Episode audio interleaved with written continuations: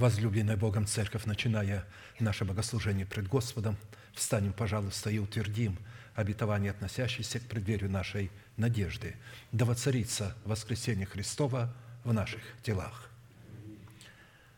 Господи, помилуй –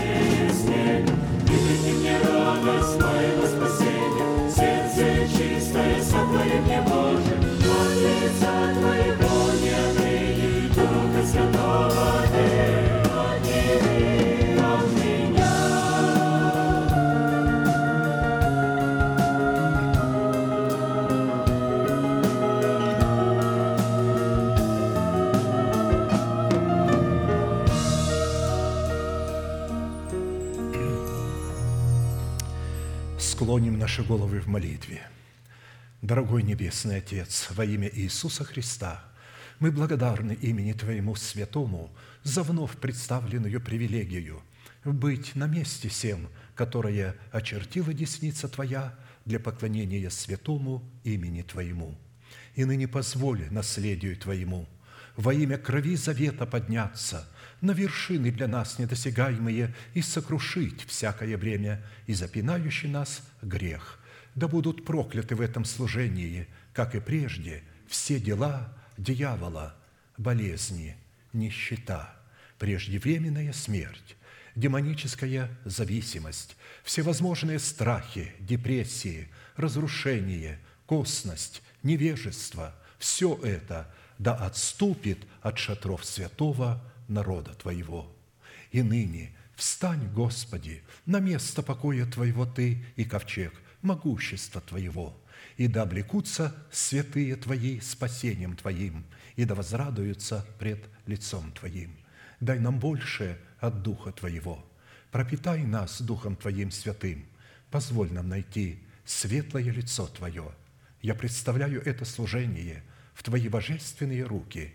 Веди его рукою превознесенную, великий Бог, Отец и Дух Святой. Аминь. Да благословит вас Господь, можете садиться.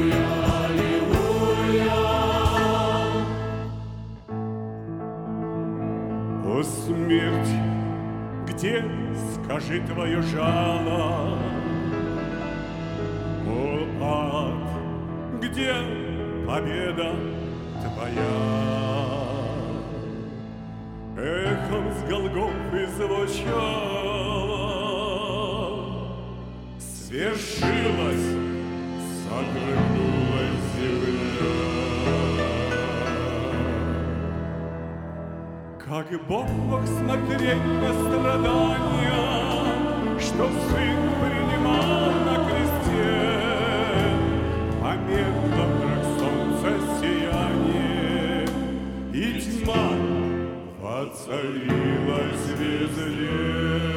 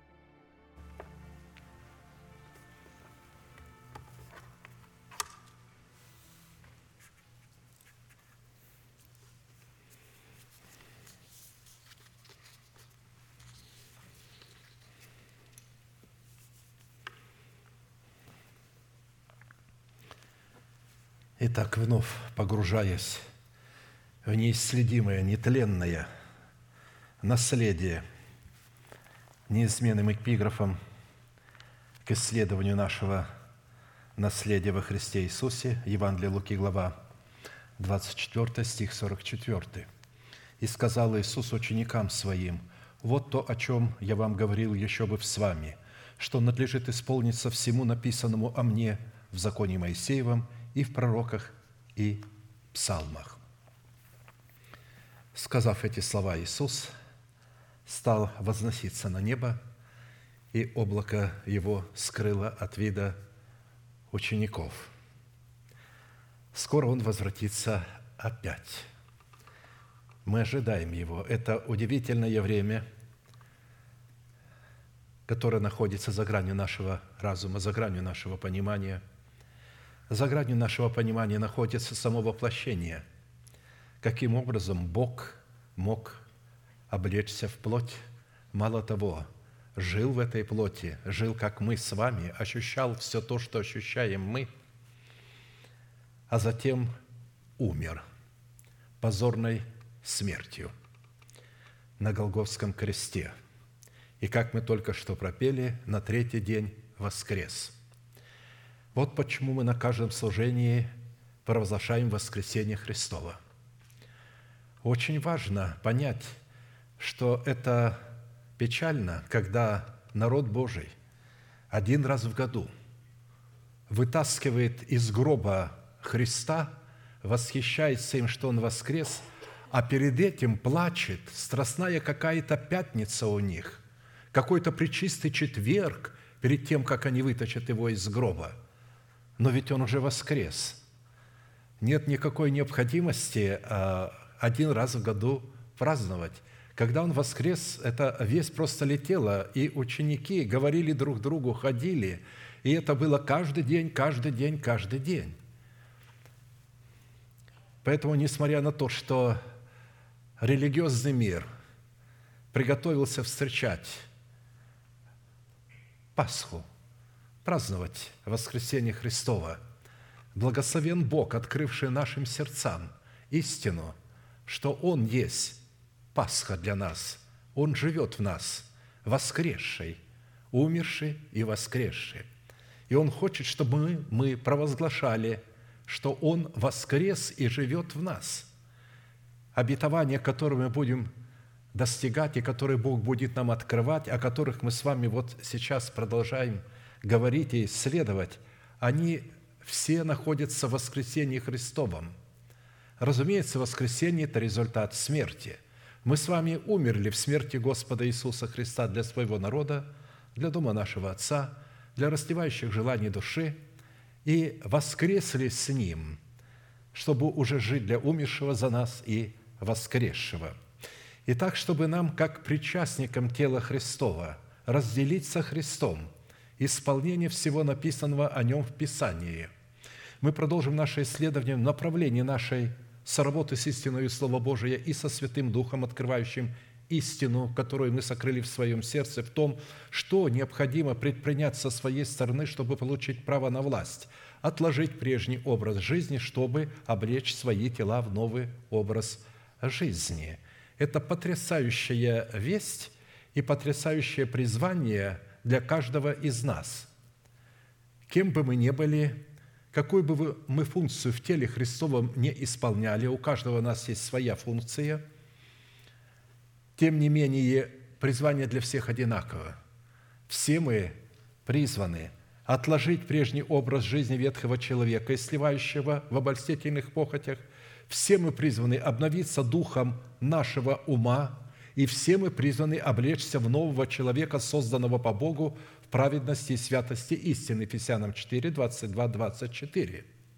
И для выполнения этой повелевающей заповеди задействованы три судьбоносных, повелевающих и основополагающих требования – отложить, обновиться, облечься. Именно от выполнения этих трех судьбоносных, повелевающих и основополагающих требований как раз будет и зависеть, обратим мы себя в сосуды милосердия или же в сосуды гнева – нам представляется выбор после того, когда мы выходим из младенчества, оставляем младенчество, в котором мы постоянно все видели как бы сквозь тусклое стекло гадательно. И никак не могли понимать ни знамения времени, ни духовные вещи, которые говорились, когда духовные вещи провозглашались кем-либо, мы ощетинивались, мы считали, что это какая-то ересь, что, что это такое.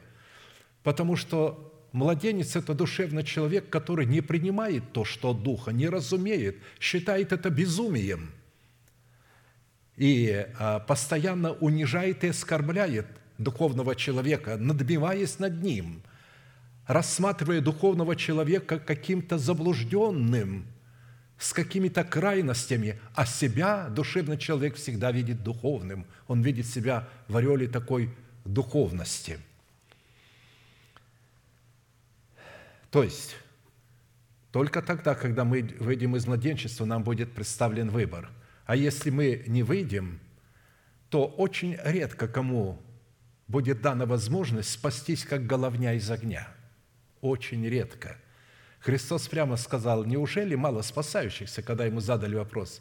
Он говорит, подвязайтесь войти сквозь тесные врата, ибо многие поищут и не возмогут. Это означает, что очень немногие из сегодняшних святых, которые заполонили все костелы, все церкви, все молитвенные дома и так далее, и все они точно знают и точно надеются, что они будут восхищены – Сидит одна а, а дама, курит, клубы дыма пускает такими кольцами. Папа у нее умер, тоскует. И говорит сидящей сестре нашей, она менеджер, а наша сестра у нее работает, она говорит, ничего, на облаках встречусь с мамой скоро. А та ей говорит, да-да, вот прямо вот на этих вот облаках, которые ты пускаешь в кольцах, ты там с ней встретишься. Но она, она верит, ее в церкви, куда она ходит, уверили, что э, курение, э, то есть алкогольные напитки, это, ну, это нормальная вещь. Это не относится к нашему спасению. Это просто к телу относится, тело это хочет, и вот вы даете это телу, оно успокаивает, оно не успокаивает, оно разрушает – никотин, алкоголь, наркотики разрушают тело, которое нам не принадлежит, оно искуплено. А коль вы, а, а, значит, сделали выбор быть сосудом гнева, это ваш выбор. А посему именно от этих трех судьбоносных слов, глаголов, требований состоится, зависит наше спасение, которое дано нам в формате семени, обуславливающего залог – нашего оправдания в дарованном нам спасении, которое в имеющихся трех требованиях необходимо пустить в оборот в смерти Господа Иисуса, чтобы обрести его в собственность в формате плода правды. В противном случае мы утратим наше оправдание, данное нам в формате залога навсегда, в силу чего наши имена, которые при заключении с Богом завета, крови завета соли, завета мира, были записаны в книгу жизни – они навсегда будут изглажены.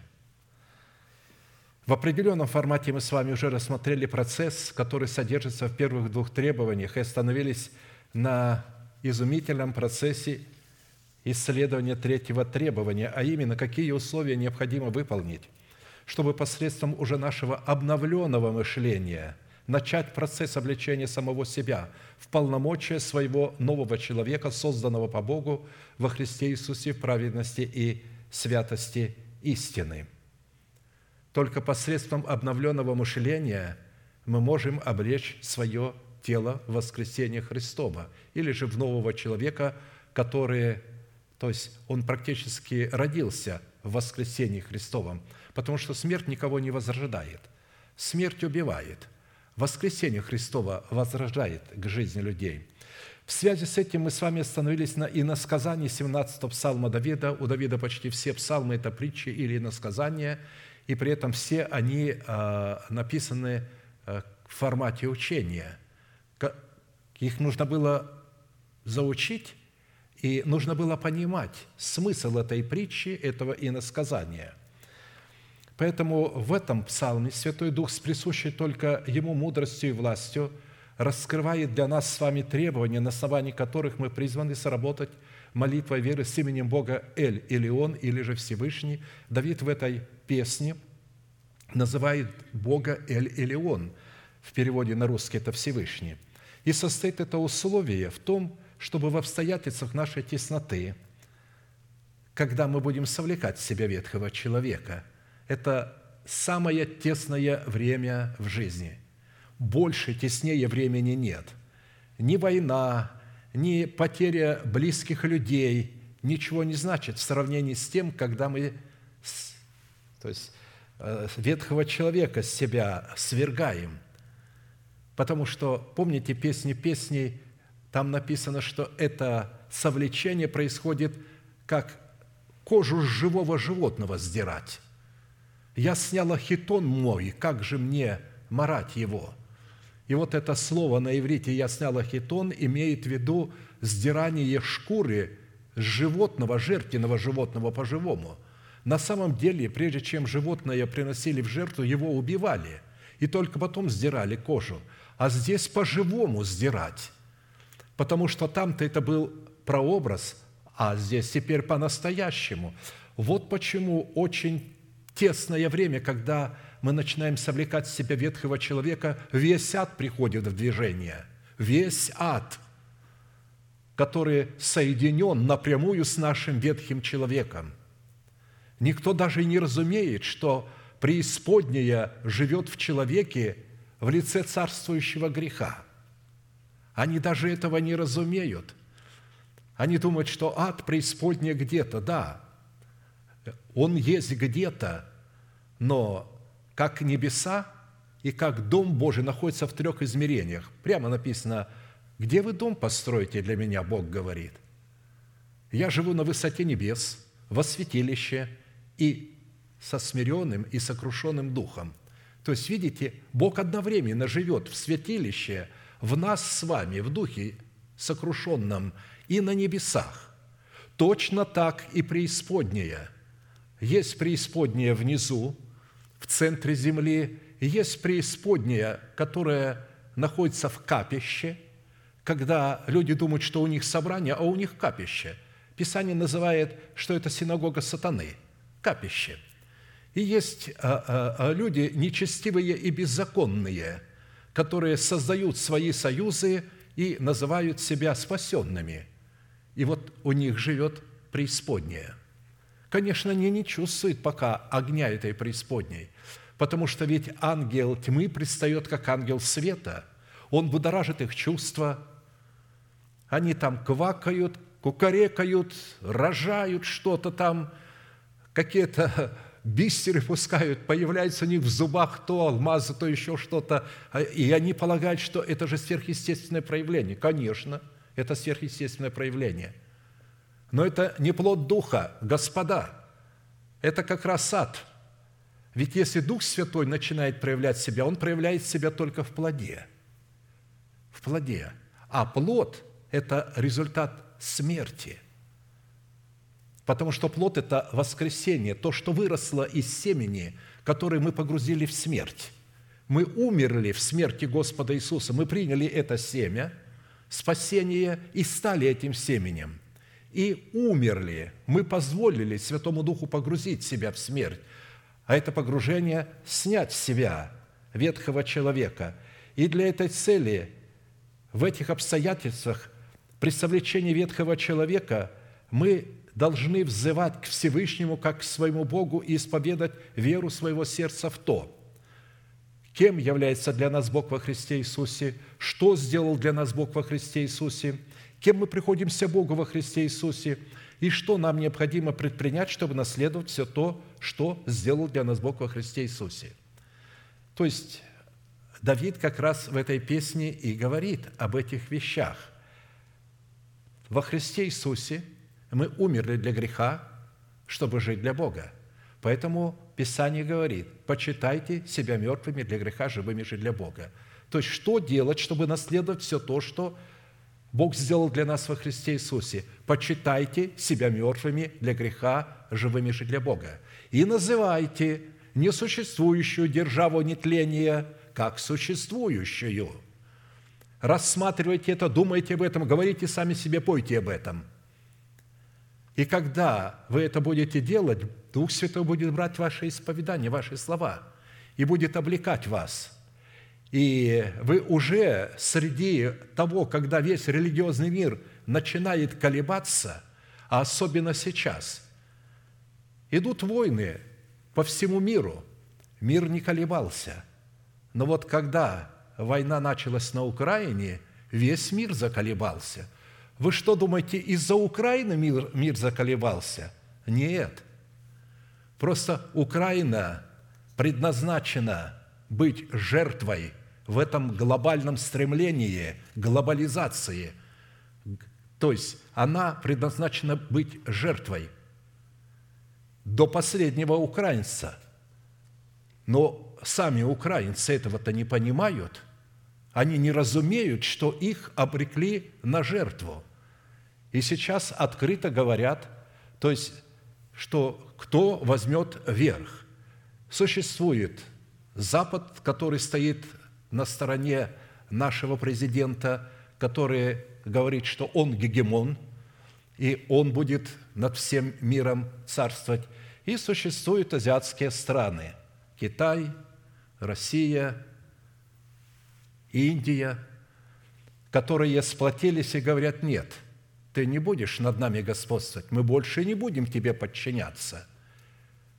И война скоро вспыхнет на Тайване, так же, как на Украине – это говорит о том, что мир подошел к своей черте.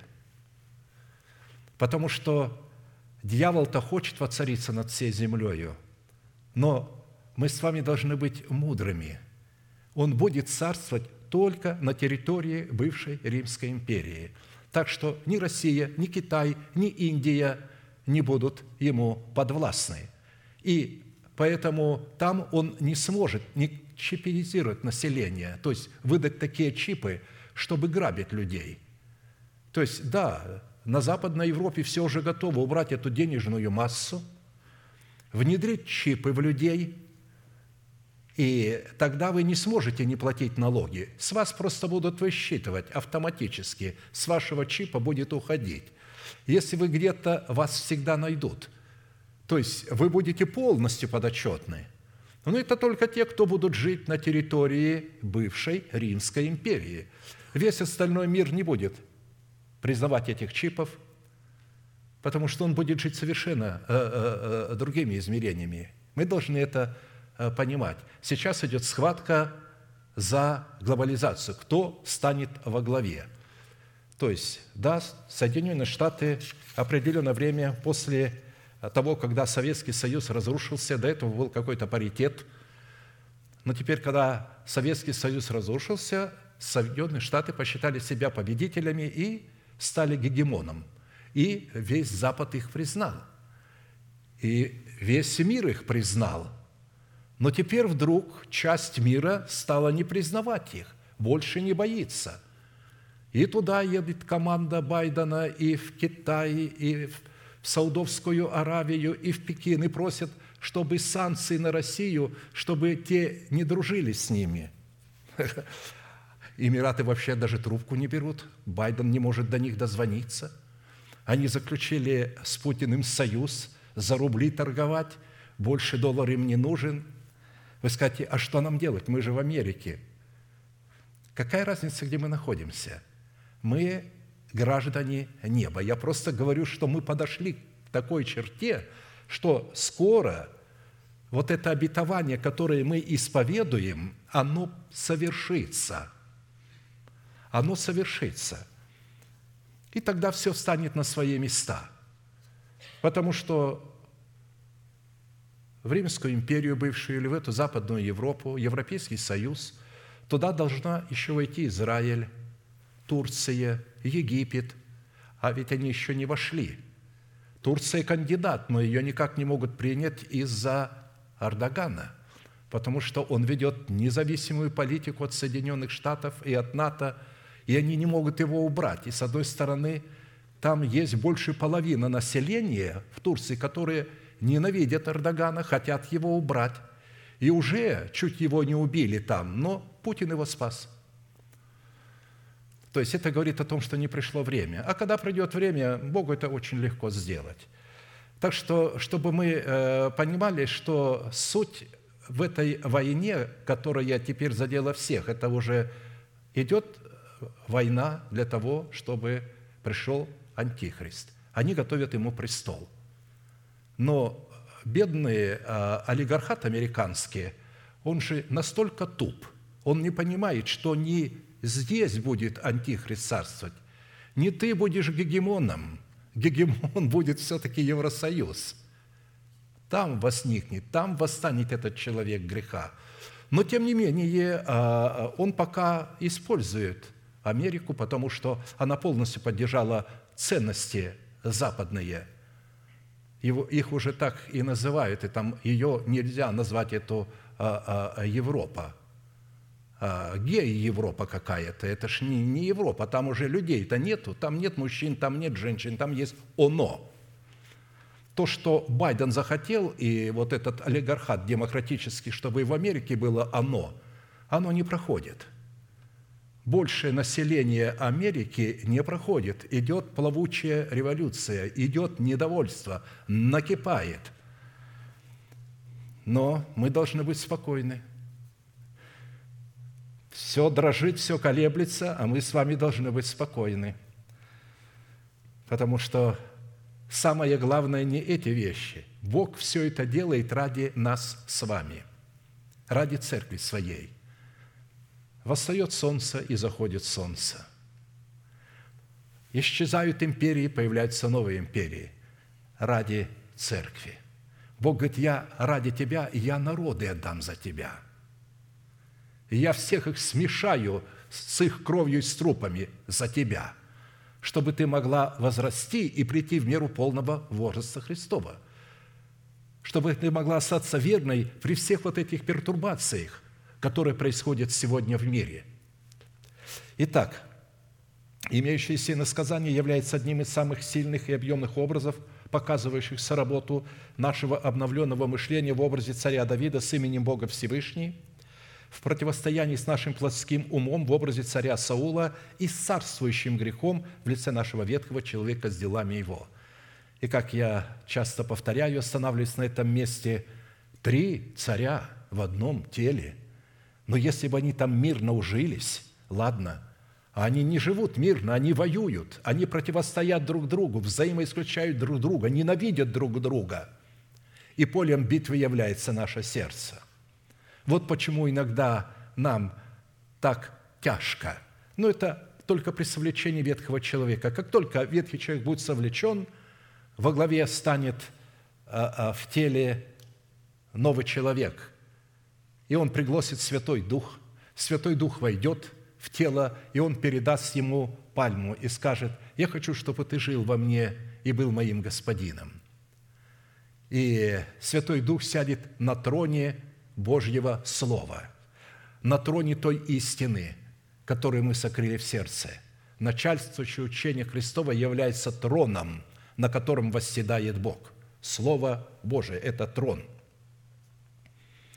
Итак, по, свой, по своему характеру молитвенная песня Давида содержит в себе три части, как мы с вами знаем, в которых представлен один из эталонов характера нашей правовой молитвы, присущий нам как царям, священникам и пророкам.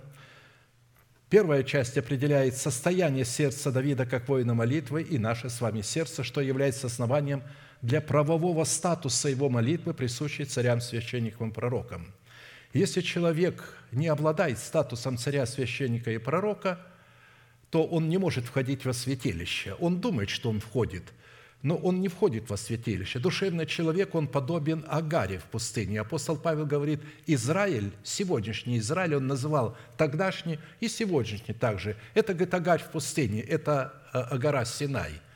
Они, говорит, в рабстве – то есть, потому что они в рабстве от закона. Закон обнаруживает грех в теле человека и осуждает его на смерть. Но, слава Богу, мы с вами законом умерли для закона, чтобы жить уже для умершего за нас и воскресшего, и поэтому закон уже к нам не имеет отношения. Мы находимся под другим законом, под законом благодати – и поэтому вторая часть как раз раскрывает содержание вот этой правовой молитвы, присущей царям, священникам и пророкам, который как раз и дает Богу основание избавить нас в образе Давида от руки всех наших врагов, как в нашем теле, так и вне нашего тела. Третья часть в эпическом жанре описывает саму молитвенную битву, которая находится за гранью постижения разумом человека. Это то, что мы говорим в начале. Вот это совлечение ветхого человека с делами его – это битва за наше тело, чтобы сделать его свободным от царствующего греха. А иначе гнев Божий горит на, этого царствующий, на этот царствующий грех. А он же живет в теле, значит, и на тело горит гнев. Итак, в определенном формате мы с вами уже рассмотрели первую часть и остановились на рассматривании второй, которая раскрывает содержание правовой молитвы в восьми именах Бога Всевышнего. Познание и исповедание полномочий, которые содержались и содержатся в сердце Давида и в нашем сердце в восьми именах Бога, позволили Давиду возлюбить и призвать до ста поклоняемого Господа, чтобы спастись от своих врагов. А Богу познание и исповедание истины, которое раскрывает полномочия Его имен в сердце Давида, дало основание задействовать полномочия этих возможностей в битве против врагов Давида, чтобы внедрить в тело Давида нетление – Возлюблю Тебя, Господи, крепость моя, Господь твердыня моя и прибежище мое. Избавитель мой, Бог мой, скала моя, на Него я уповаю, щит мой, рог спасения моего и убежище мое. Призову достопоклоняемого Господа и от врагов моих спасусь». Итак, все вместе давайте провозгласим, кем для нас является Бог во Христе Иисусе. Это важно, когда вся церковь вместе говорит это и понимает, что говорит – верит в то, что говорит, и радуется тому, кем для нее является Бог. Итак, все вместе, Господи, Ты крепость моя, Господи, Ты твердыня моя, Господи, Ты прибежище мое, Господи, Ты избавитель мой, Господи, Ты скала моя, Господи, Ты щит мой, Господи, Ты рог спасения моего, Господи, Ты убежище мое – да услышит Господь и утвердит это исповедание в наших сердцах, и да соделает его ясным, чтобы когда пришло время воздвигнуть в нашем теле нетление по-настоящему, то есть то, что мы называли как несуществующее, чтобы сделать его существующим, он мог легко это прочитать. Насколько это позволено Бог и мера нашей веры, мы уже рассмотрели свой наследственный удел во Христе Иисусе в полномочиях пяти имен Бога, в достоинстве крепости, твердыни, прибежища, избавителя и живой скалы, и остановились на рассматривании имени Бога в достоинстве нашего живого щита. Познание восьми имен Бога, обуславливающих завет Бога с нами, является стратегическим и тактическим учением – которое предназначено быть призванием для воинов молитвы в предмете, в предмете мантии, в которую они должны облечься, или священные ризы, которые выделывались для царей, священников и пророков, помазанных Святым Духом на царство над своим земным телом. Раньше, когда царь шел, у него была определенная мантия, ризы, священники, пророки. Их можно было отличать по одеждам – и если человек не принял данное ему помазание для царства над своим призванием, означенным в предмете своего перстного тела, в статусе царя, священника и пророка, чтобы изменить его в достоинство небесного, нетленного тела, то откровение о Боге в Его имени щит, как и в других именах Бога, предназначенных для поклонения Богу в молитве, не принесет такому человеку никакой пользы, так как он в силу своей жестоковыйности отверг данное ему Богом призвание – спасти свою душу, дабы посредством спасенной души усыновить свое тело истиной, содержащееся в искуплении Христовом. Человек не принял это, потому что он принял другое. Он принял евангелизацию и добродетель, потому что он полагает, что если он будет евангелизировать и творить добрые дела, которые, ну, на его взгляд, добрые дела – то тогда он станет праведным и святым и спасется. Потому что человек не э, думает, что он праведный, если он никого не спасает. Вы знаете, в некоторых лже-харизматических церквах так и написано, где твои 10 человек или 12 человек? Вот Христос 12 избрал, где твои 12? Чего вы, говорит, сидите на скамейках? Давайте идите, призывайте людей. Я помню, у нас спели э, хоровую песню – Хоть одну хотел бы душу я в руках своих принести, и не хотел бы я бесплодным к трону Господа прийти. Я не пел. Мне э, говорит Регин, почему ты не поешь? А потому что, говорю, человек, о котором говорите, принести Господу, это не плод. Плод здесь написано, плод же духа, любовь, радость. Ну, что ты придираешься? Причем я не придираюсь. Это вы, говорю, совсем сбрендили с ума. Чего вы поете? Не хотел бы я к Богу прийти э, без плода. Хоть одну хотел бы душу принести. А знаете, что Христос сказал? А если даже ты весь мир проведешь, а душе своей повредишь, ну что от этого будет? Ты пойдешь в ад, ты приведешь весь мир, допустим, ко Христу, но если ты души своей не спасешь, вы же не спасены, господа. Вы получили спасение в залог, а залог не говорит о том, что вам спасение принадлежит. Любой здравомыслящий человек скажет, что когда вы даете залог за какое-то имущество, за какую-то недвижимость, за машину, за дом, за что-то, вы вносите залог, вы вносите только часть. И эта часть не дает вам никакой гарантии, что это будет ваша собственность, пока вы не найдете полную сумму. Так и здесь. Мы получили спасение в залог. Мы теперь призваны спасать свою душу. Так и сказано, спасайте свои души. И вот когда мы спасем свою душу, тогда путем уже спасенной души мы сможем спасти свое тело. Потому что все, что делает Бог, Он делает через нашу душу. Потому что к нашей душе принадлежит разум, то есть речевой аппарат – наш язык, наши слова и наши эмоции.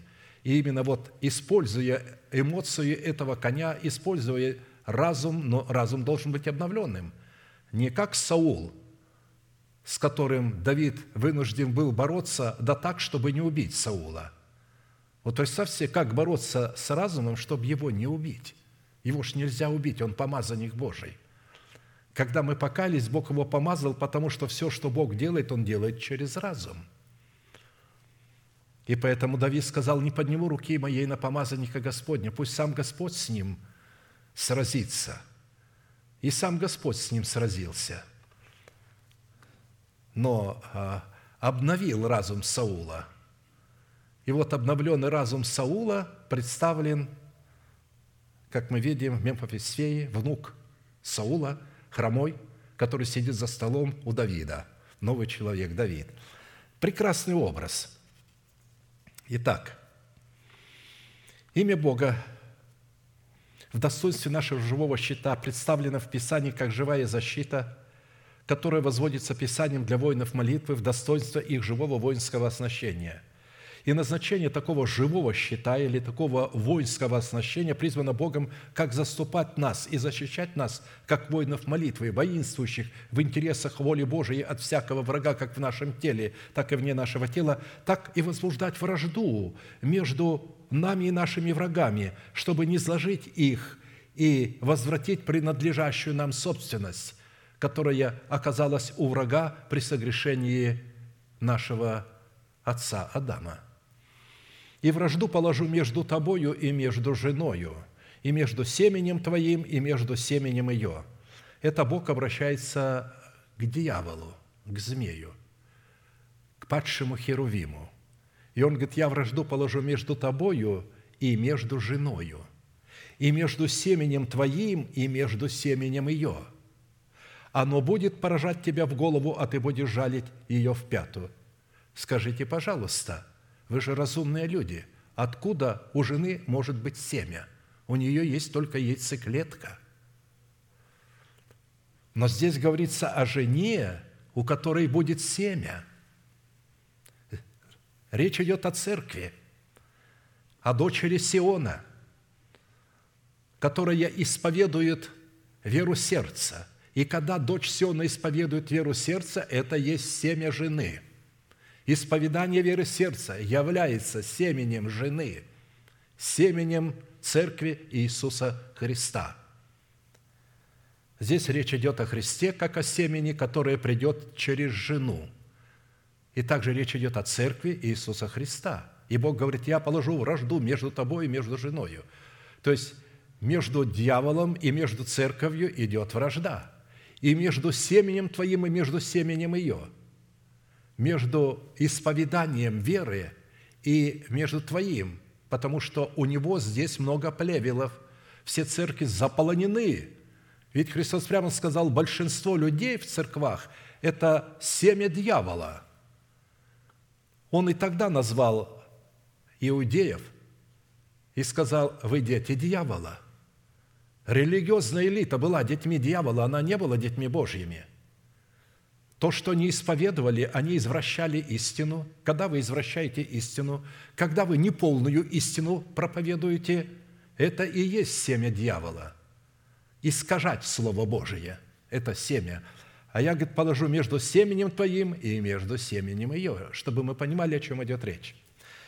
Когда же по нашему исходу из Египта нашей души враг будет преследовать нас, как в свое время преследовал Израиль, чтобы возвратить нас в рабство, имя Бога в достоинстве нашего живого щита, когда мы будем исповедовать, кем мы являемся во Христе Иисусе, что Он для нас сделал, кем мы приходимся Богу, и будем называть несуществующее как существующее, то посредством исповедания веры нашего сердца Он немедленно станет – между нами и нашими врагами,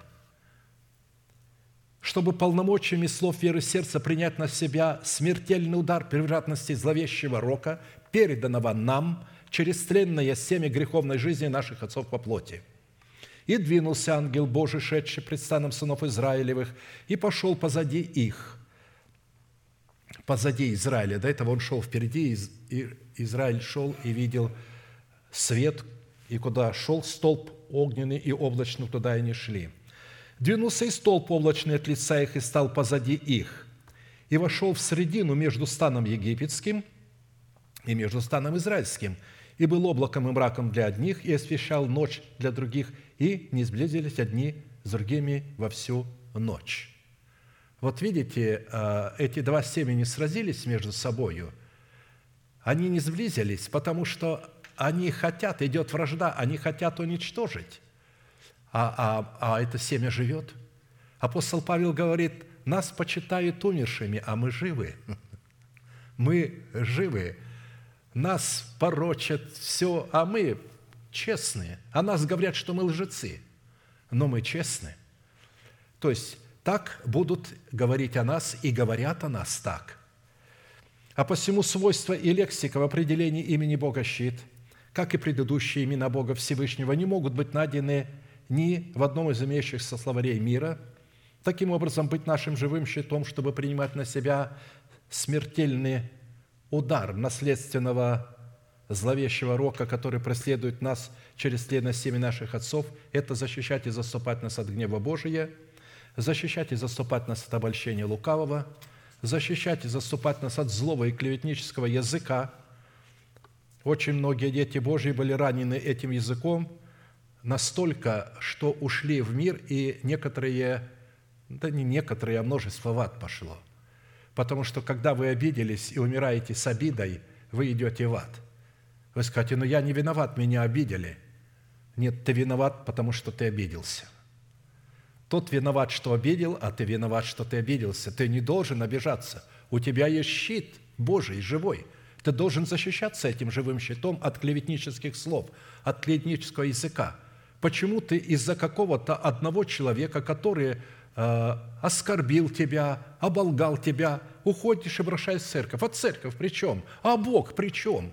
Что Бог тебя обманул? Бог тебя оболгал, что ты от Господа уходишь. Я не от Господа ухожу. Нет, ты от Господа уходишь, если ты уходишь из церкви. Один мне сказал, что это за церковь? нет справедливости, потому что я рассудил, и этот суд не в пользу его детей был. Я говорю, ну, я рассудил по правде. Правда, потом он покаялся. То есть мы же должны понимать, что когда Бог свой суд предъявляет, душевно человек не хочет согласиться с этим – Поэтому заступать и защищать нас от проклятия всякого рода болезни, защищать и заступать нас от проклятия нищеты, я имею в виду нищеты, вот этой материальной нищеты. Защищать и заступать, заступать нас от проклятия преждевременной смерти и защищать нас от суетной жизни, переданной нам от отцов. Итак, учитывая такой необходимый тендем или такой союз Бога и человека, для нас становится жизненно важным определить в каждой сфере нашего бытия как роль Бога, так и роль человека. Если мы попутаем роль и начнем исполнять роль Бога, это самое печальное, потому что в основном все люди выполняют не свою роль, верующие. Они заключили с Богом завет и даже не попытались а, уяснить, а какая роль у него и какая роль у Бога. Бог – это помощник, а ты ответственное лицо. Ты должен первый исповедовать, а Бог тогда будет брать твои исповедания и совершать. Тебе не надо просить, Господи, дай терпение. Тебе надо просто терпеть. Тебе надо облекаться в терпение Христово, потому что терпение – это элемент любви Божией. А написано, а, чтобы мы облекли себя в любовь Божию. А любовь Божия – это истина, запечатлена в сердце. А мы просим, Господи, дай кротости, дай терпение. Бог говорит, так я ж тебе дал. Ты принял истину. Это истина и есть моя любовь. Облекай себя в нее – а посему для этой цели, как и в предыдущих именах Бога, призванных являться уделом нашего спасения, нам необходимо было рассмотреть четыре классических вопроса, которые помогут нам познать суть нашего наследия в имени Бога щит, чтобы дать Богу основание задействовать его в битве за усыновление наших тел. Какими определениями и свойствами Писание наделяет имя Бога в Его славном имени щит? Какое назначение в роли нашей защиты Бог отвел для себя в Писании и какую роль в Писании определил для нас. Какие условия необходимо выполнить, чтобы дать Богу основание, позволить нам войти в неследимое наследие Его имени в достоинстве живого щита нашей веры? И по каким признакам следует испытывать себя на предмет того, что мы действительно сработаем нашей верой с верой Божией в достоинстве Его имени щита, не с какой-то фальшивкой или подделкой – при этом будем помнить, что все деяния Бога, связанные с нашей защитой, призваны производиться через соработу нашей веры с верой Божией, в которой обусловлены как роль Бога функции нашего помощника, так и наша роль функции ответственного лица. «Приблизьтесь ко мне, и я приближусь к вам». То есть, ну, вначале должен человек, ему отводится роль главы, а Бог на себя взял роль помощника. Если Бог на себя возьмет в наших отношениях роль главы – тогда он будет нарушать наши суверенные права. Он будет просто диктовать нам. А так он нам дал выбирать. И поэтому мы суверенные личности, и мы выбираем, будем ли мы соработать с Богом, с Его волей или нет. Вот есть воля Божия, но я тебе ее не навязываю. Я тебе предлагаю – жизнь и смерть, проклятие и благословение, а ты выбери, с чем ты будешь соработать, с проклятием или же с благословением, со смертью или с жизнью. И дальше он говорит, я хочу, чтобы ты выбрал жизнь, чтобы жил ты и потомки твои после тебя. Бог говорит, мое желание, но опять-таки это только желание, выбор за тобой. А это означает – что до тех пор, пока мы не выполним нашей роли, состоящей в вышеуказанных трех требованиях, совлечь ветхого человека, обновить мышление духом своего ума и начать почитать себя мертвым для греха, живым для Бога, и называть несуществующее как существующее, у Бога не будет основания выполнить свою роль, чтобы разрушить державу смерти в нашем теле и на ее месте возникнуть державу нетления – не имея ясных и исчерпывающих ответов на эти вопросы, которые мы можем получить исключительно через наставление в вере, у нас не будет никакой возможности пустить в оборот серебро в достоинстве имеющегося у нас залога спасения, чтобы получить свое спасение в собственность, в плоде правды, взращенного в едеме нашего духа, как написано, «Ибо все обетования Божии в нем, то есть во Христе Иисусе, да и аминь, в славу Божию через нас». 2 Коринфянам 1,20. Апостол Павел говорит, только через апостолов это можно получить. Только через апостолов. Пророки работают вместе с апостолами. Апостол всегда царь и всегда пророк, а пророк не всегда апостол. Пророкам не дано право прощать грехи, новозаветним пророкам – это дано только апостолам. Христос сказал своим апостолам, кому простите грехи, тому простятся. На ком оставите, на том останутся. Все апостолы обладали пятью служениями. Они были апостолами, они были пророками, они были евангелистами, пастырями и учителями одновременно. Но есть в церкви люди, которые могут быть только учителями, потому что Бог даст им способность учить. Откуда они будут брать это ученичество? Это будут поливающие, это будут помощники апостола. Они будут брать у него и будут учить. А пророки – это тоже начальствующие, это помощники того же апостола, которые также будут брать от апостола и будут пророчествовать в духе этого апостола. А посему без соработы нашей веры с полномочиями в имени Бога щит, с сокрытыми в нашем сердце в формате истины, принятого нами начальствующего учения Христова, мы не сможем угодить Богу. То есть без соработы с апостолами, которые представляют нам веру Божию, мы не сможем угодить Богу.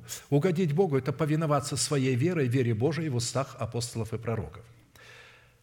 Как написано, без веры угодить Богу невозможно, ибо надобно, чтобы приходящий к Богу веровал, что Он есть и ищущим Его воздает. Ибо надобно, чтобы приходящий к Богу повиновался своей верой вере Божией, что Он есть и ищущим Его воздает. Итак, в определенном формате мы уже рассмотрели первые три вопроса, а посему сразу обратимся к рассматриванию вопроса третьего. Или же мы уже стали его рассматривать. По каким признакам – следует испытывать самого себя на предмет того, что Бог действительно является щитом нашей веры, принимающим на себя удар, направленный против нас нашими врагами.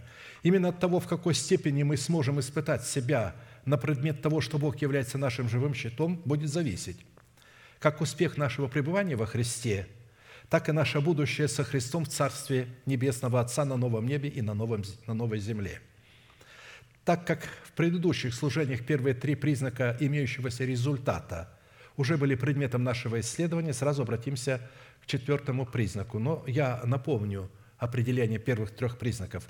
Первым признаком от соработы с именем Бога щит будет являться наша способность исполняться Святым Духом или же быть водимыми Святым Духом, за которое мы заплатили цену тотального освящения, преследующую собой цель тотального посвящения – то есть, если мы имеем этот результат и поведены в пустыню для искушения от дьявола и победили его, то значит у нас есть признак, что мы соработаем с именем Бога щит. Вторым признаком от соработы с именем Бога щит будет являться наша способность ходить в непорочности, как написано, «Ибо Господь Бог есть солнце и щит, Господь дает благодать и славу, ходящих в непорочности Он не лишает благ». Ходить в непорочности – это ходить в той истине, которую мы сокрыли в своем сердце. Третьим признаком отца работы с именем Бога щит будет являться наша способность уповать на Бога. Как написано, душа наша уповает на Господа, Он помощь наша и защита. Четвертый признак, по которому следует судить, что мы сработаем своей верой с именем Бога щит, состоит в правовой принадлежности к дому Израилеву, к дому Ааронову и к боящимся Бога. Дом Израилев, уповай на Господа – он наша помощь и щит. Дом Ааронов, уповай на Господа, Он наша помощь и щит. Боящиеся Господа, уповайте на Господа, Он наша помощь и щит. Псалом 113, 17, 19. Исходя из смысла данного воззвания, адресованного к трем вышеуказанным адресатам, следует, что без нашей к ним принадлежности наше упование на Бога будет дискредитировано или же не будет иметь правового статуса. Если мы не имеем причастия к Дому Израилеву, к Дому Ааронову и к боящимся Бога, наше упование будет дискредитировано, и мы не сможем дать Богу основание быть нашим щитом. Встает вопрос, по каким критериям следует определять свою принадлежность одновременно ко всем этим трем адресатам – учитывая при этом, что только в своем слиянии к этим трем вышеуказанным адресатам, представляющим для нас три функции, у нас появляется правовая возможность и способность уповать на Бога. То есть эти три адресата являются тремя функциями, которые мы должны исполнять. Исходя из того, что под именем Израиля, которого Бог назвал так Иакова – Израилем, после того, когда он позволил Святому Духу молиться вместе с ним и за него против смертельной угрозы, исходящей от его брата Исава, под которым мы рассматривали образ души самого Иакова, на которую он полагался и уповал в достижении получения первородства, означает, что, отказавшись уповать на разумные и волевые возможности своей души, Бог дал ему имя Израиль, что означает «воин молитвы», после чего Иаков стал хромать, потому что Бог повредил бедро его, то есть то, на что он надеялся. Это образ, что повреждено. Он не может больше уповать на свой разум. Вот Мемфифосфей хромой, а здесь Иаков хромой. Это тот же Мефифосфей.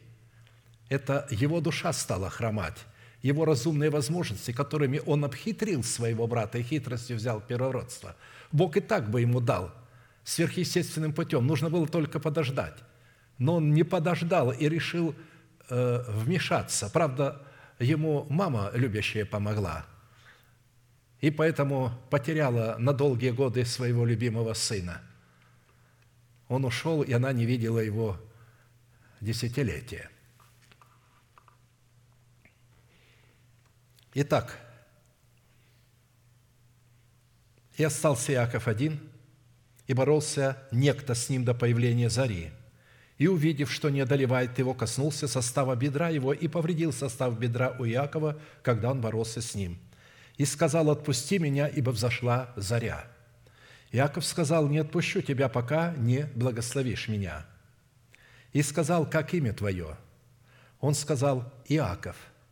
И сказал, отныне имя тебе будет не Иаков, а Израиль, ибо ты боролся с Богом, и человеков одолевать будешь. Сразу э, сделаем пояснение. Он не против Бога боролся, а он позволил Богу бороться против своей души. Чтобы мы поняли, что ты боролся вместе с Богом, ты позволил Богу, ты не, невозможно бороться с Богом и победить Бога – но возможно бороться вместе с Богом против царствующего греха, против своей души и победить ее. Спросил Иаков, говоря, «Скажи имя твое». И он сказал ему, «На что ты спрашиваешь о имени моем?» И благословил его там. И нарек Иаков имя месту тому Пенуэл, ибо говорил он, «Я видел Бога лицом к лицу, и сохранилась душа моя». И взошло солнце, когда он проходил Пенуэл, и хромал он на бедро свое. Вот когда мы станем хромать на бедро свое, больше не надеяться на свои разумные возможности, это будет говорить о том, что мы имеем причастие к Дому Израилеву. А посему, исходя из этой смысловой констатации, функция в принадлежности к Дому Израилева призвана выражать себя в состоянии нашего сердца, отвечающего требованиям воина молитвы, что дает Богу основание быть нашим живым щитом, принимающим на себя удар, направленный против нас нашими врагами. Следующая функция, которой мы призваны обладать, чтобы получить право уповать на Господа, чтобы Он мог быть для нас живым щитом, это иметь принадлежность к дому Ааронову – что на практике означает обрести дерзновение, чтобы приступать к престолу благодати для благовременной помощи, потому что только священники могли приступать, только Аарон мог входить во святая святых. Как написано, посему да приступаем с дерзновением к престолу благодати, чтобы получить милость и обрести благодать для благовременной помощи евреям. 4.16. Нам доподлинно известно, что дерзновение – это власть на право, входить в святилище посредством истины, которая содержится в крови Христа Христова, которая сокрыта в нашем сердце.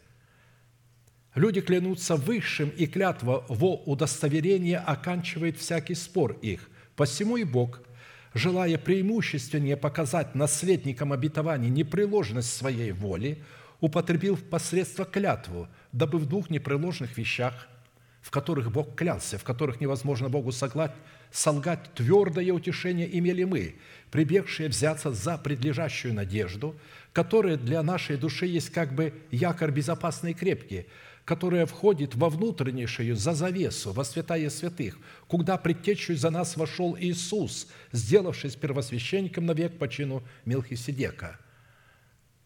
Когда Иисус умирал на кресте, завеса святая святых разорвалась сверху донизу, силою неба – и Павел говорит, это было тело Христова.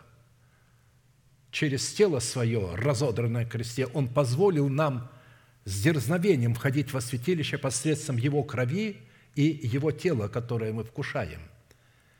Позволил нам входить во святилище и мы стали причастниками к дому Аарона. А посему, чтобы войти в наследие, которое содержится в крови креста Христова, и таким путем получить право на власть, входить в святилище, необходимо через работу нашего креста с крестом Христовым умереть в смерти Господа Иисуса для своего народа, для дома нашего Отца и для расливающих вожделений своей души. Исходя из этой смысловой констатации или же конструкции, функции в принадлежности к дому Аарона призвана выражать себя в том – что мы в смерти Господа Иисуса законом умерли для закона, чтобы жить для умершего за нас и воскресшего, что дает Богу полное основание быть нашим живым щитом, принимающим на себя удар, направленный против нас нашими врагами. Следующая функция, которой мы призваны обладать, чтобы получить право на власть уповать на Господа, что даст Богу основание быть нашим живым щитом, или же будет результатом того, что Бог является нашим щитом. Это иметь принадлежность к боящимся Бога – категории боящихся Бога, что на практике означает исполняться страхом Господним или же водиться страхом Господним. И произойдет отрасль от корня Иисеева, и ветвь произойдет от корня его. И почает на нем Дух Господень, Дух премудрости и разума, Дух совета и крепости, Дух ведения и благочестия.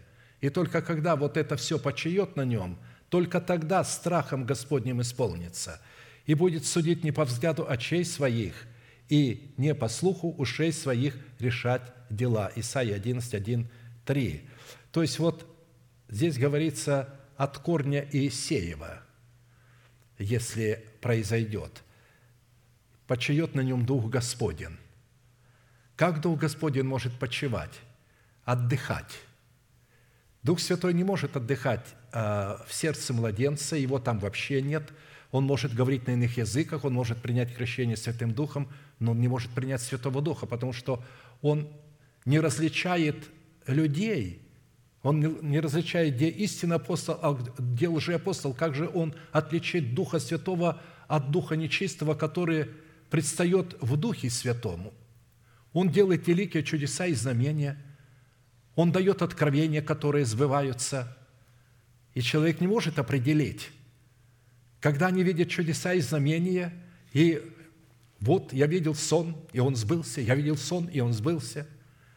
Мы должны исходить из истины, Слова Божье, из плода. Если у нас нет плода Духа, то все эти сны выбрасывайте, не обращайте на них внимания. Сатана будет давать вам такие сны, как он и мне в свое время давал, чтобы возвеличить нас, что мы духовные, что вот что-то такое он нам лично открыл – если что-то Бог хочет нам открыть лично, Он откроет нам через Слово, а сон только подтвердит это Слово. Итак, если эти три функции в своем слиянии обнаруживают себя в нашем уповании на Бога, то это дает Богу основание быть нашим живым щитом, принимающим на себя удар, направленный против нас нашими врагами, как в нашем теле, так и вне нашего тела. Пятый признак, по которому следует судить, что мы соработаем – своей верой с именем Бога щит состоит в способности видеть пред собою землю обильную хлебом и вином, небеса, которой каплют росу. То есть земля большая, но не на каждую землю каплет роса. Посмотрите, Африка изнывает от э, засухи, а здесь вот в определенных местах в Америке, э, на Западе дожди смывают, сель идет, дожди, то есть ураганы смывают. Нету того, чтобы дождь шел вовремя и в меру. Вот именно здесь об этом говорится. Давайте прочтем это место Писания. Израиль живет безопасно. Воин молитвы, если он воин молитвы и обладает достоинством царя, священника и пророка, только тогда он может быть воином молитвы – он живет безопасно, живет один, вообще один, никого рядом нет. Око Якова видит пред собою землю, видите, обильную хлебом и вином, и небеса его каплют росу. Блажен ты, Израиль! Кто подобен тебе, народ, хранимый Господом, который есть щит, охраняющий тебя, и меч славы твоей – Враги твои раболепствуют тебе, и ты попираешь вы их». Встает вопрос, что следует разуметь под землей, обильной хлебом и вином, и небесами, каплющими росу на эту землю? Что следует рассматривать под хлебом и вином, и что следует рассматривать под оком, способным видеть землю, обильную хлебом и вином? Однако прежде нам необходимо рассмотреть причастие к Израилю, который живет в безопасности один – или же что следует разуметь под причастием к такому Израилю, который живет безопасно и один? Потому что только благодаря нашей причастности вот к такому Израилю, который живет в безопасности и один, наше око будет обладать способностью видеть пред собой землю, обильную хлебом и вином. Под образом Израиля, который живет безопасно и один, следует разуметь, как избранный Богом остаток, обладающий достоинством воина молитвы, так и отдельного человека – который в смерти Господа Иисуса умер для своего народа, для дома своего Отца и для расливающих вожделений своей души. В силу этого он живет безопасно и один, так как он умер для врагов своих, как живущих в своем теле, так и вне своего тела. Поэтому один. И ну, тот мертвый человек, он один лежит. Все живые вокруг него не существует. Он общник только с мертвыми, но он один, этот мертвый. Он умер для греха, и теперь э, врагов нету, он один теперь живет спокойно, он безопасен. Почему он безопасен? Да потому что он умер для своих врагов. Враги живые, но он умер для них. Грех живой, но он мертв для греха. И если бы ты был холоден или горяч, но так как ты не холоден и не горяч, а тепл, я извергну тебя из уст моих. Потому что быть горячим – это быть живым для Бога, а быть холодным – это быть мертвым для греха. А быть теплым – это непонятно что. То есть человек никак не может принять решение. Он все еще служит Богу и Мамоне одновременно. И тому, и другому. Служит сразу двум господам, а это невозможно. Чтобы мы поняли, что такое безопасно один. Потому что далее – когда он умер для этих трех институтов власти, которые являлись его врагами, в силу этого он живет безопасно один, как я сказал, как, так как он умер для врагов своих, как живущих в своем теле, так и вне своего тела, в силу чего перестал числиться между народами и живет один, что указывает на тотальное отделение от всех народов путем тотального освящения. С вершины скал вижу его – из холмов смотрю на него. Вот народ живет отдельно и между народами не числится. То есть народы вообще не знают о нем, что э, это народ. Они не рассматривают его народом. Народ вышел из Египта, но это же не государство, у них нет ни земли, у них ничего нет, а он живет, и живет один, и идет по пустыне.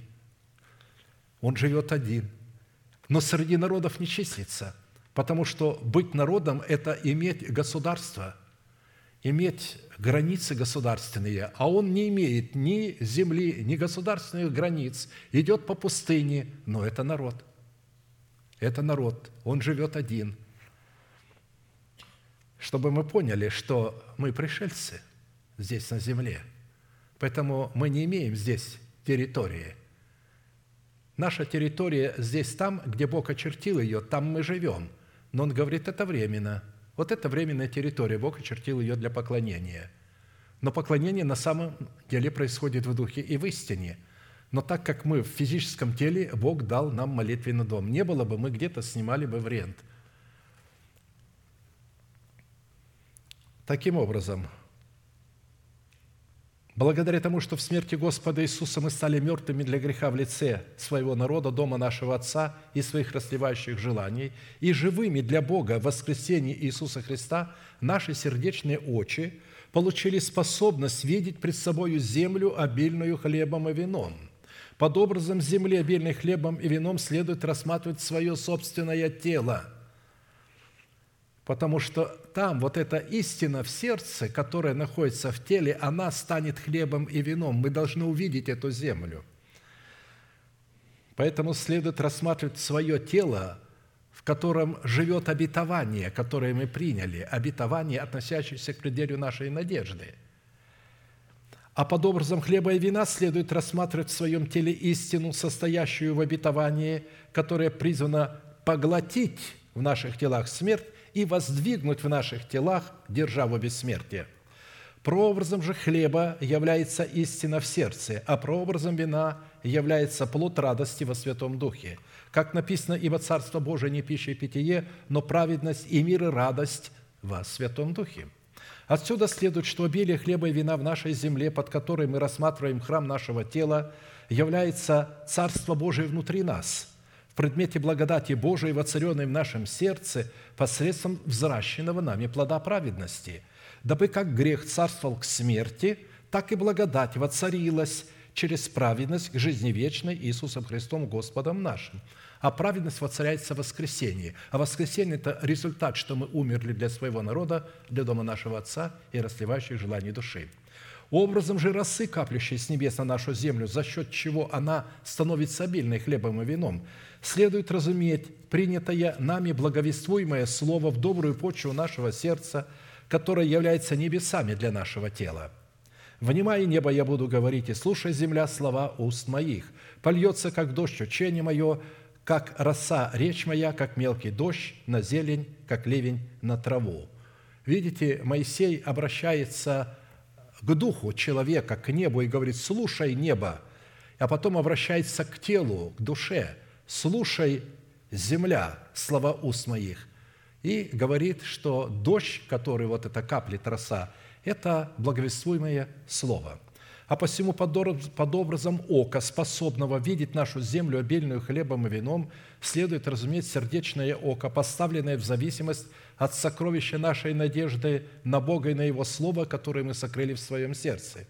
Не собирайте себе сокровищ на земле, где моли ржа истребляют, и где воры подкапывают и крадут, но собирайте себе сокровища на небе, где ни моль, ни ржа не истребляют, и где воры не подкапывают и не крадут – ибо где сокровище ваше, там будет и сердце ваше. Мы должны собрать сокровища в нашем сердце. Далее говорится, светильник для тела есть око. Итак, если око твое будет чисто, то все тело твое будет светло. Если же око твое будет худо, то все тело твое будет темно. Речь идет об обновленном разуме. Око, обновленный разум, который сотрудничает с сердечным оком. Итак, если свет, который в тебе тьма, то какова же тьма? Если ты душевный человек, если ты младенец, видишь сквозь тусклое стекло гадательно, а это тьма, то какова же тьма? И далее говорится, не можете служить двум господам. Сразу речь идет, что почему тьма? Потому что человек служит другому господину. Почему он видит сквозь тусклое стекло гадательно? Потому что он все обетования Бога, данные для нашего духа, хочет приписать своему телу и хочет обратить на это на свое тело. Вот что он хочет. И тогда говорится, никто не может служить двум господам, ибо или одного будет ненавидеть, а другого любить, или одному станет усердствовать, а другому не родить. Не можете служить Богу и мамоне, то есть богатству. Не можете служить Богу и материальным благам. Итак, под образом худого ока, повергающего наши тела в предмете нашей земли во мрак невежества, является наше нежелание оставлять младенчество в предмете нашей душевности. Как написано, «Ибо мы отчасти знаем, и отчасти пророчествуем». Когда вы знаете только часть, и когда только часть пророчествуете, это полуистина. Это полуистина. Когда же настанет совершенное, тогда то, что отчасти прекратится – когда я был младенцем, то по-младенчески мыслил, по-младенчески рассуждал, а как стал мужем, то оставил младенческое, не там, за гробом, а когда оставим младенческое. Теперь во младенчестве мы видим как бы сквозь тусклое стекло, гадательно. Поэтому знаем отчасти и пророчествуем отчасти. И пророчествуем сквозь тусклое стекло. Видение было э, стена и глаз за стеной – был я в одном собрании в гостях, пастор обращается ко мне и говорит, а как это понимать? Что, что означает этот глаз, что смотрит? Я молчу. он показывает, следующую руку поднял там, кто видение видел, вы подняли руки, кто видел видение. Я видела, говорит, рукав, то есть вот так, локоть, и военный рукав, и здесь полоски. А что означают эти полоски? Я опять молчу. Он следующее видение и, и, и следующее ну, а потом, когда я 18 а, по счету говорил слово, он говорит, ты будешь 18 Вот ты, ты, ты скажешь. Я говорю, да, ты что, а собрание сколько будет идти у вас? Он говорит, брат, да не бойся, они, говорит, по одной, по две минуты будут говорить. Я думаю, посмотрю, как они по одной-две минуты будут говорить. Они выскакивают и Аллилуйя, слава Богу, и вот это видение, слава Богу, тишина, Бог дал нам тишину, а, аллилуйя, и э, след, аминь, следующий, следующий. Ну, добирались, правда, а, к этой квартире мы а, значит, окольными путями, чтобы э, хвоста за собой не прихватить. Тихо, значит, э, слезли за две остановки раньше, и две остановки шли пешком. Я говорю, почему? Чтобы хвоста, говорит, не, за собой не привести. Потом, когда пришли, тихо так заходили, тихо-тихо оглядывались, тихо, вот, чтобы соседи не услышали, многоквартирный дом. Когда зашли, стали молиться, как заорали все – что, ну, наверное, на, на там, наверху было слышно, что они орут. Я ему говорю, а зачем тогда мы, чтобы хвоста не привести? Вот мы так сейчас орем, что все хвосты сейчас сюда придут. Он, о, брат, ты правду говоришь. Что-то мы не подумали об этом. То есть вы видите, то есть э, э, это Москва была. Я был в Москве в одной из пятидесятнических общин. То есть, чтобы вы поняли, а, тогда все были похожие пятидесятнические церкви. Вот так вот они отчасти все видели. Поэтому теперь мы видим как бы сквозь тусклое стекло гадательно. Тогда же, когда мы станем совершенными и оставим младенческое, лицом к лицу, теперь я знаю отчасти, а тогда познаю подобно, как я познан. То есть вот как Бог познал меня, так и я познаю Бога. Итак, если мы обладаем в своем сердце совершенным миром – за который мы заплатили цену тотального освящения, позволяющим нам жить безопасно и не числиться среди народов, наше сердечное око способно будет видеть обетование, относящееся к преддверию нашей надежды, что даст Богу полное основание быть нашим живым щитом, принимающим на себя удар, направленный против нас нашими врагами, живущими как в нашем теле, так и вне нашего тела. Шестой признак, по которому следует судить, что мы сработаем своей верой с именем Бога щит, состоит в способности быть салимом, в котором пребывает Бог на Сионе. Ведом в Иудее Бог, у Израиля велико имя Его, и было в Салиме жилище Его, и пребывание Его на Сионе. Там сокрушил Он стрелы лука, щит и меч и брань. Имеется в виду вражеские стрелы, вражеский щит – и вражеский меч, положу вражду между тобою и женою, и семенем твоим, и семенем ее». Вот эти два семени сразились между собою, два исповедания, исповедание младенческое, душевное, и исповедание э, совершенного человека, который вышел из младенчества. И э, написано, там Бог сокрушил стрелы, лук, щит, меч и брань. Итак, слово «салим» означает «невредимый», «целый», «мирный». Это имя – Иерусалима, устроенного Иевусеями на горе Сион, у источника Гион, который они сокращенно называли Иевус или Иевусом по имени своего родоначальника, одного из сыновей Ханаана, внука Хама, сына Ноя. В свое время Авраам дал десятину из лучших своих добыч Мелхиседеку, который являлся царем и священником вот этого Иевуса, Салима. Таким образом, под образом Салима, устроенного на горе Сион – у источника Геон, который стал жилищем Бога, следует разуметь тело человека, искупленного Богом, которое призвано стать храмом живущего в нем Святого Духа. Под горой Сион, на которой устроен был город Салим, следует разуметь обетование, данное Богом для нашего тела, состоящее в державе нетления, призванной воцариться в нашем теле в преддверии нашей надежды. А под источником Геон, протекающим на Сионе, следует разуметь образ Святого Духа, который в установленное Богом время призван воздвигнуть в нашем теле державу бессмертия. Однако для этой цели необходимо, чтобы земля хананская в предмете нашего тела стала землей Израилевой, что преследует цель Бога, чтобы наше тело стало домом молитвы. Таким образом, причина, по которой Салим, устроенный на горе Сионе, стал жилищем Бога, состояла в том, что Бог был ведом в Иудее, и что у Израиля было велико имя Его. При этом Бог стал ведом в Иудее благодаря тому, что иудеи заплатили за это ведение требуемую цену, состоящую в том, что она позволила им быть вразумляемыми и научаемыми пророками и учителями, посланными к ней Богом. Слово «ведом» по отношению иудеи к Богу означает знать, узнавать, познавать, дать себя знать, открыться, быть познанным, быть вразумленным или наученным. А посему фраза «там сокрушил он стрелы, лука, щит и меч и брань» означает, что благодаря тому, что человек позволил Святому Духу вразумлять и наставлять его через благовествуемое слово посланников Бога, Бог сокрушил в теле такого человека державу смерти, которая для ветхого человека, противостоящего новому человеку в нашем теле, являлась стрелами, луком, щитом и мечом.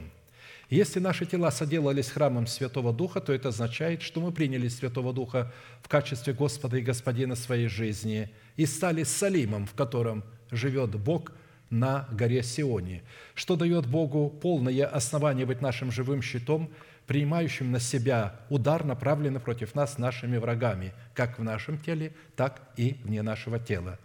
Седьмой признак, по которому следует судить, что мы сработаем своей верой с именем Бога щит, состоит в способности жить под кровом Всевышнего и покоиться под сенью Всемогущего. Живущий под кровом Всевышнего, под сенью Всемогущего покоится, говорит Господу. То есть он говорит Богу в молитве, он говорит Богу, когда идет домой, когда моет посуду, когда ведет машину, когда разум его свободен, руки работают, а разум свободен. Он говорит, «Прибежище мое и защита моя, Бог мой, на которого я уповаю». Он избавит, избавит тебя от сети ловца, когда ты будешь так говорить и так исповедовать. Вот тогда Он избавит тебя от сети ловца, от гибельной язвы, перьями своими осенит тебя, и под крыльями его будешь безопасен. Щит и ограждение истины его, которую мы сокрыли в нашем сердце. Итак, жить под кровом Всевышнего и покоиться под сенью Всемогущего означает признавать над собой власть слова того человека, которого поставил над нами Бог, в лице того апостола, который стоит во главе наших собраний.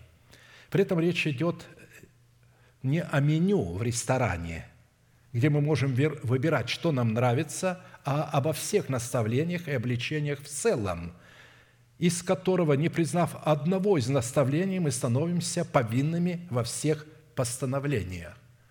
То есть принимать от апостола все наставления – это не меню в ресторане, что вы что-то можете принять, а что-то не принять. Не приняв одно, вы бросаете вызов всем наставлениям, которые ранее приняли – кто соблюдает весь закон и согрешит в одном чем-нибудь, тот становится виновным во всем. Иакова 2.10. Если наша вера повинуется вере Божией в словах посланника Бога, это дает Богу основание быть нашим живым щитом, принимающим на себя удар, направленный против нас нашими врагами, как в нашем теле, так и вне нашего тела.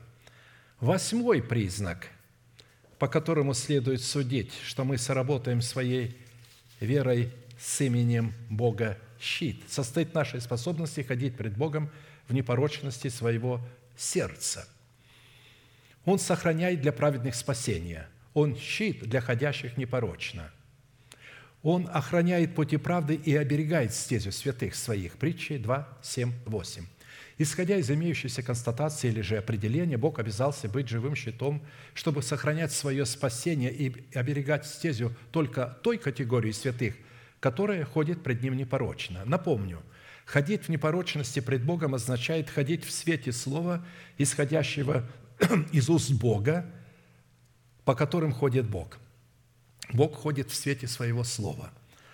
Ходить в непорочности – это ходить в свете Божьего Слова, по которому ходит Бог. Ходить путем Господним, которым ходит Бог, творя правду и суд. Бодрствовать в молитве, которое является Словом Бога. Молитва должна быть Словом Бога. Мы должны молиться словами, изошедшими из уст Бога. Приносить Богу плод правды, заповедать детям своим и дому своему ходить путем Господним, приносить Богу жертву хвалы в плоде уст прославляющих Бога, воцарять в своем теле плод правды, облекать свое тело в плод правды, являть в плоде правды благость сосудом милосердия и строгость к сосудам гнева.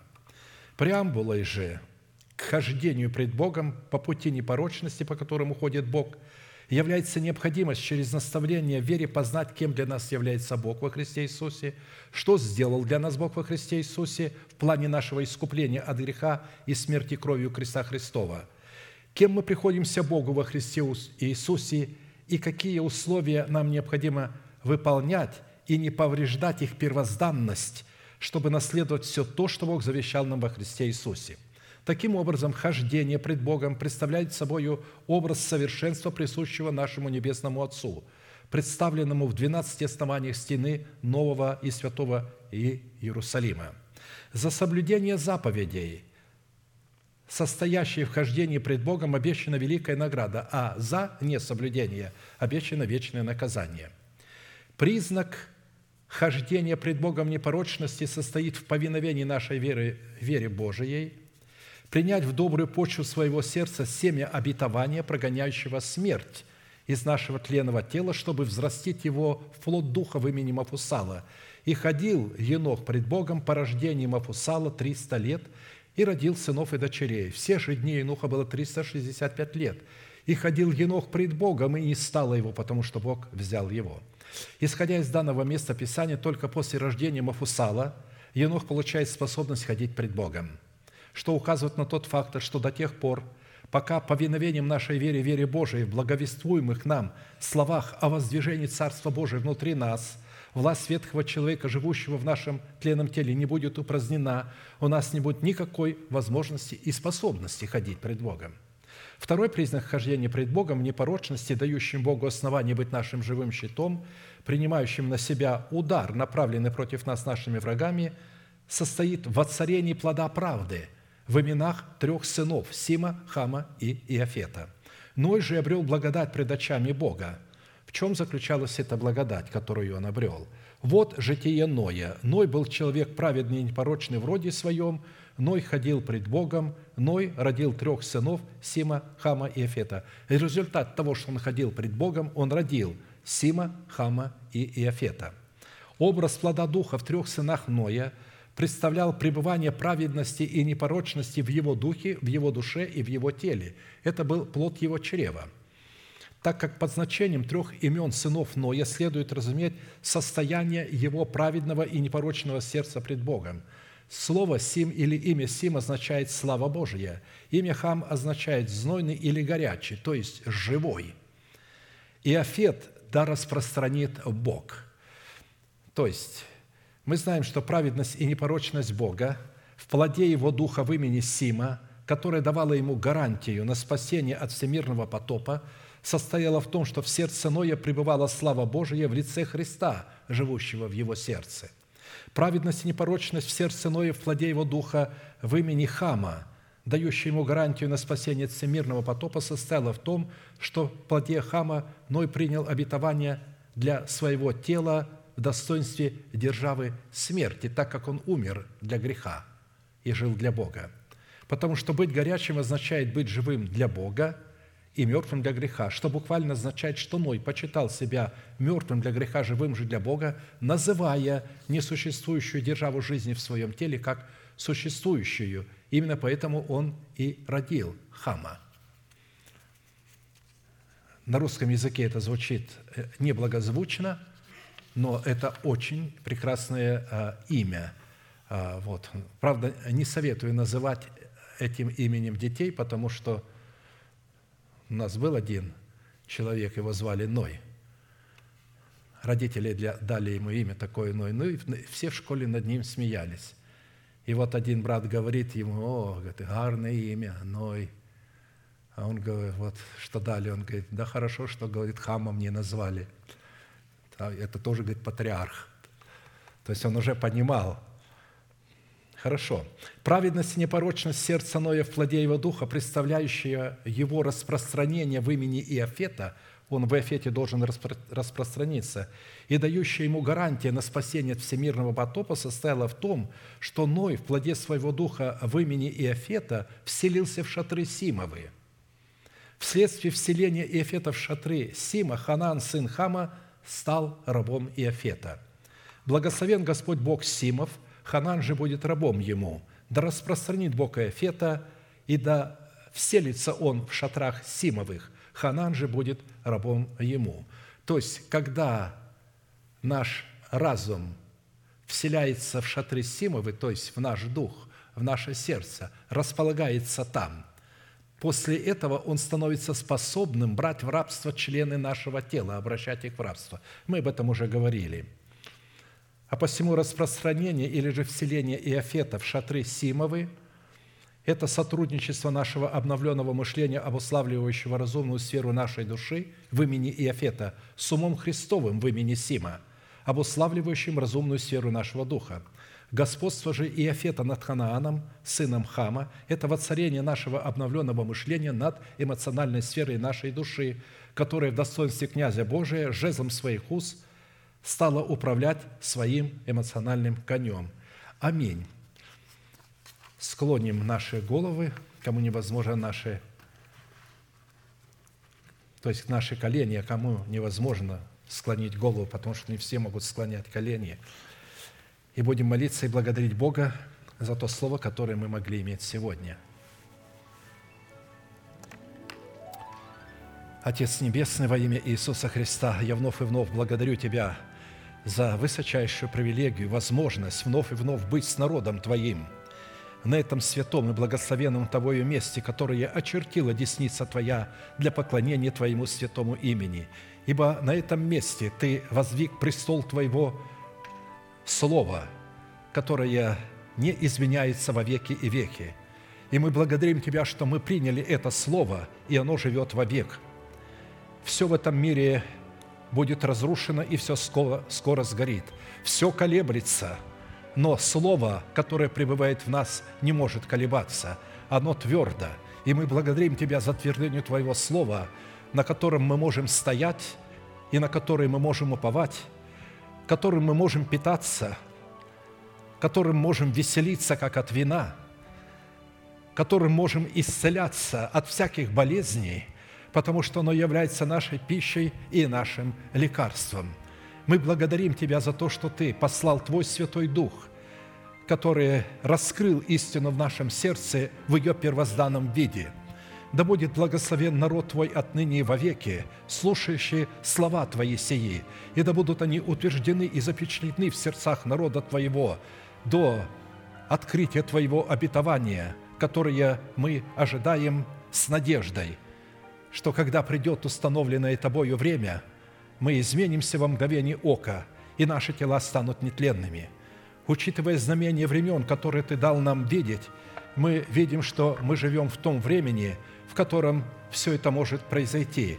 Поэтому мы восслоняем головы наши к Тебе, благодарим Тебя и поклоняемся пред Тобою, великий Бог, Отец, Сын, Дух Святой. Аминь. Отче наш, сущий на небесах, да святится имя Твое, да приидет царствие Твое – да будет воля Твоя и на земле, как и на небе. Хлеб наш насущный подавай нам на каждый день, и прости нам долги наши, как и мы прощаем должникам нашим. И не введи нас в свои искушения, но избавь нас от лукавого, ибо Твое есть царство, и сила, и слава во веки. Аминь. Бог мой, Ты скала моя,